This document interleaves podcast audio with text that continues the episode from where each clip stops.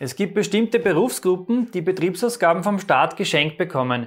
Im Rahmen der Pauschalierung könnt ihr nämlich fiktive Betriebsausgaben geltend machen. Wie diese Form der Gewinnermittlung funktioniert, für wen sie in Frage kommt und welche Besonderheiten es dabei zu beachten gibt, das erfährt ihr in diesem Video. Wer Steuern versteht, kann Steuern sparen. Herzlich willkommen zu einer neuen Folge vom Steuerpodcast mit deinem Steuerberater Roman Jagersberger. Der Podcast für Unternehmer, Selbstständige, Investoren und Interessierte. Mein Name ist Roman Jagersberger, ich bin strategischer Steuerberater in Österreich und unsere Kanzlei hat sich auf Unternehmen und Investoren spezialisiert, die ihre Steuerbelastung und Firmenstruktur optimieren möchten. In unseren mittlerweile weit über 100 Videos habe ich euch schon zahlreiche Tipps gegeben, wie ihr eure Steuer- und Abgabenbelastung reduzieren könnt.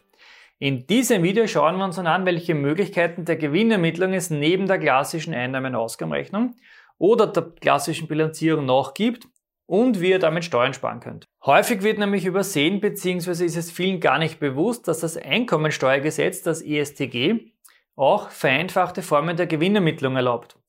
Das Gesetz spricht hier von der sogenannten Pauschalierung. Die im Einkommensteuergesetz erlaubten Pauschalierungen unterteilen sich in zwei Varianten. Punkt 1 in die Basispauschalierung, die unterteilt sich dann in eben Basispauschalierung und Pauschalierung für Kleinunternehmer. Und zweitens die Pauschalierung gemäßer Durchschnittssatzverordnung. Bevor wir uns jetzt ansehen, was sich hinter diesen Begriffen versteckt, abonniert bitte unseren YouTube-Kanal und aktiviert die Glocke, denn damit helft ihr uns mit unseren Videos noch mehr Menschen zu erreichen und ihr verpasst gleichzeitig kein neues Video mehr. So, schauen wir uns mal die Basispauschalierung an. Diese Basispauschalierung ist eine vereinfachte Form der Einnahmen-Ausgabenrechnung. Während bei der klassischen Einnahmen-Ausgabenrechnungen von den in einem Jahr zugeflossenen Betriebseinnahmen die ähm, mit Ausnahme der Abschreibung tatsächlich abgeflossenen Betriebsausgaben und ein etwaiger Grundfreibetrag bzw. Gewinnfreibetrag abgezogen wird, werden bei der Basispauschalierung von den tatsächlich zugeflossenen Betriebseinnahmen Betriebseinnahmen bestimmte pauschalierte Betriebsausgaben abgezogen. Das bedeutet, dass pauschal ermittelte Betriebsausgaben von den Einnahmen ähm, subtrahiert werden dürfen, obwohl ihr diese gar nicht bezahlt habt.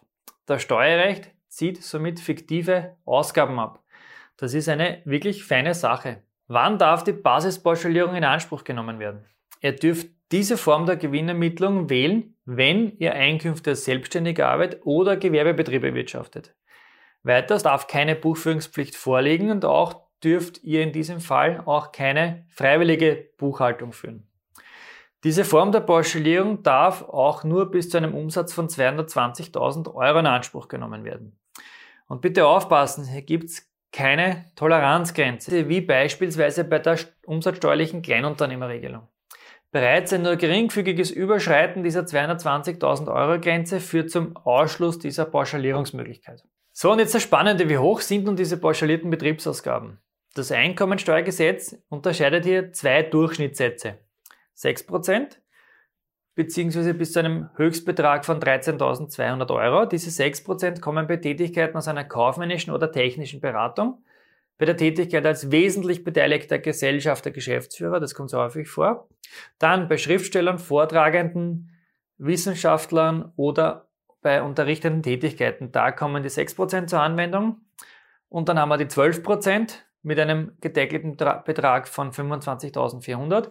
Diese 12% kommen bei allen anderen selbstständigen oder gewerblichen Einkünften zur Anwendung. Mit diesen pauschal ermittelten Betriebsausgaben sind in der Regel die meisten Ausgaben abpauschaliert. Das bedeutet, dass ihr zum Beispiel die Abschreibung, Miete, Telefon, Internet, Kfz-Kosten, Energie, Werbung und so weiter, dass ihr die nicht mehr abziehen könnt, weil die eben mit diesem Pauschalbetrag abgegolten sind.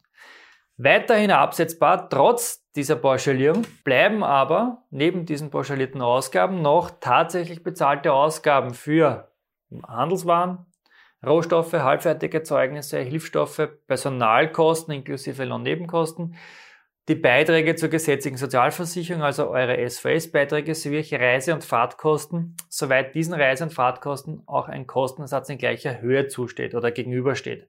Das heißt, die Reisekosten in dem Fall würden sich wegkürzen. Für all diese Ausgaben, die neben der Pauschalierung angewendet werden dürfen, die müssen allerdings natürlich nachgewiesen werden, die Zahlungen. Das ist ganz klar. Das sind keine fiktiven Kosten. Hier werden die echten Zahlen genommen natürlich. Dann gibt es auch noch die Pauschalierung für Kleinunternehmer. Mit der Steuerreform 2020 wurde diese weitere Form der Pauschalierung geschaffen. Das heißt, wer Umsätze bis maximal 35.000 Euro pro Jahr erwirtschaftet, kann diese Form der Pauschalierung in Anspruch nehmen. Und auch hier müssen wieder Einkünfte aus selbstständiger Arbeit oder Gewerbebetrieb vorliegen. Und leider darf diese Form der Pauschalierung für Gesellschafter, Geschäftsführer nicht gewählt werden, weil das wäre nämlich ein sehr interessanter Fall. Werden diese Voraussetzungen jetzt erfüllt, können Dienstleistungsunternehmen 20% und alle anderen Unternehmen 45% ihrer Betriebseinnahmen als pauschal ermittelte Betriebsausgaben von ihren Einnahmen abziehen. Gedeckelt ist dieses Pauschale auch wieder natürlich mit einem Betrag von 8.400 Euro bei der Anwendung des 20%igen Pauschales und 18.900 Euro bei der Anwendung des 45%igen Pauschales.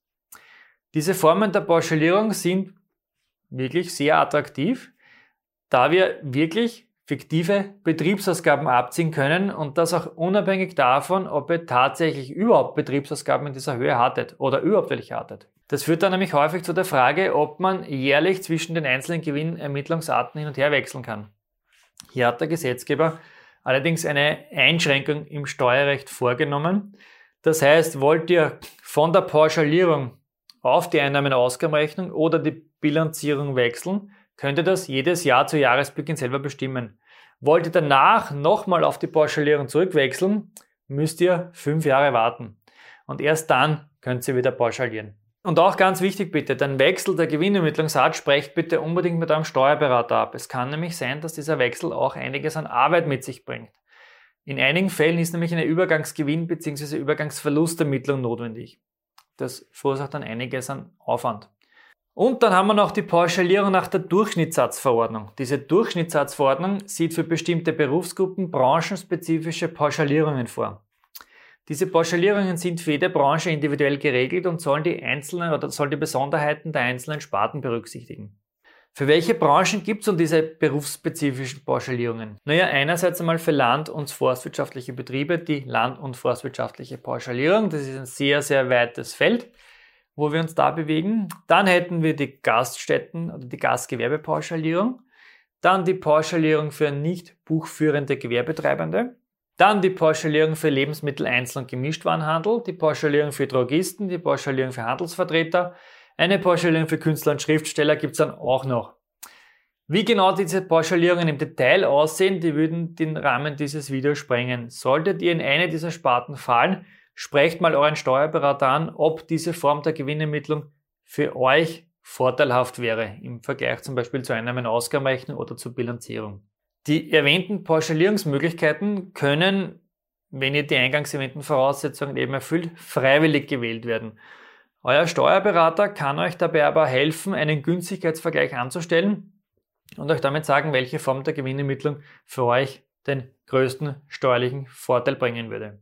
Das heißt, wir würden uns ausrechnen, was wird bei deiner Variante rauskommen, was bei der anderen Variante und dann entscheiden wir uns für die bessere. Wie sieht es bei euch eigentlich aus? Nutzt ihr diese Gewinnermittlung, also diese pauschale Gewinnermittlung schon? Ist euch das bewusst gewesen? Ist das neu für euch? Schreibt uns gerne bitte eure Erfahrungen in die Kommentare, würde uns sehr interessieren. Ja, und wie immer, wenn euch dieses Video gefallen hat, gebt uns bitte ein Like und wir sehen uns wieder im nächsten Video.